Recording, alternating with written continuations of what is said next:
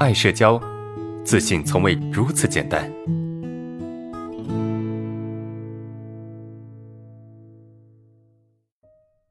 好，来看下一个问题啊，来看下一个问题。呃，老师你好啊，为什么每次我和别人出一起出去玩啊，别人总是走了也不叫我啊，去哪儿也不叫我啊，我就不懂为什么。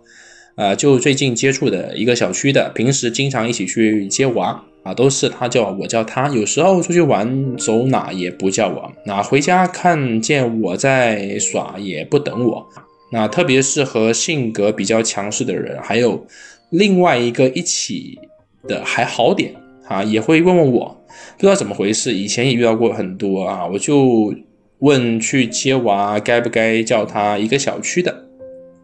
好玩一个班的，啊，以前我可能直接就远离了啊，问他，我想也问不出什么来啊，但也不是办法啊，自己太可有可无了，怎么办？老师，哈，这个是我们的一个同学的，啊，这是我们一个同学的一个问题哈，啊，一个同学的一个问题，呃，就是被忽视了啊，就这位同学他感觉到被忽视了，那是怎么样被忽视呢？就是。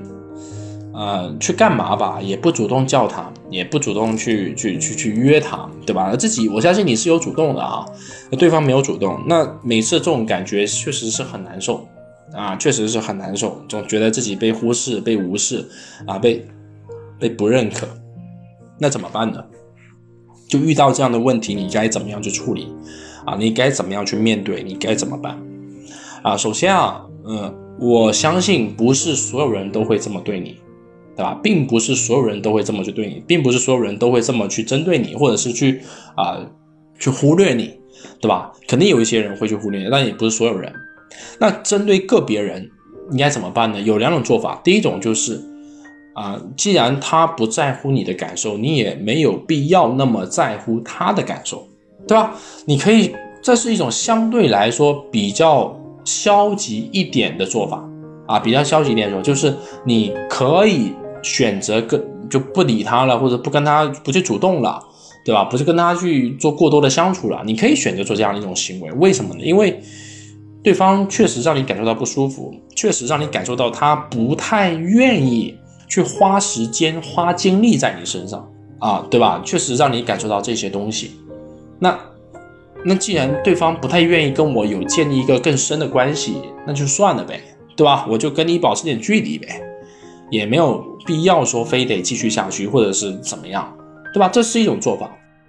如果你想继续的跟他相处啊，你想继续的跟他相处，你可以主主动一点，你可以稍微主动一点跟他去互动，跟他去聊天啊，跟他互动去聊天。比如说，你可以去问一下他说，哎，那么下一次，对吧？你可以跟他有一个约定，比如说，你说下一次我们去接孩子，要不要一起？对吧？如果要一起的话，你叫我一声，你跟我说一声；如果不一起的话，也可以，对吧？或者是你可以不说后面这句话，你说要不要一起？如果要一起的话，你你跟我说一声，啊，看对方是怎么反馈。咱们不要被动的去等待这种别人时有时无的关心或者时有时无的反馈，不要去等这个东西。你如果非得去等这个东西的话，受伤的是自己。所以你可以去试探性的告诉对方，我跟对方去做一个沟通，哎。呃，下一次我们去接孩子，对吧？就去去接孩子，那一起好不好？如果你想一起的话，你跟我说一声，看对方怎么说。如果对方没有给你任何回应，就好也不说，不好也不说，那么这种人啊，我觉得啊，我觉得算了吧，就不就你就按照第一种做法去处理就好了。如果说他给你反馈说行。或者是好，那就可以，对吧？那就可以。那么下一次等时间快到了，你就叫他一声，对吧？你就叫他一声，或者是等他来叫你，这样就可以，对不对？那如果说他长期还是不怎么理你啊，不愿意等你，那也就算了，因为你你跟他做了一个约定，你跟他沟通了一下，对不对？这个沟通和约定已经你已经做到你该做的事情了。那对方还是爱理不理的话，那我觉得。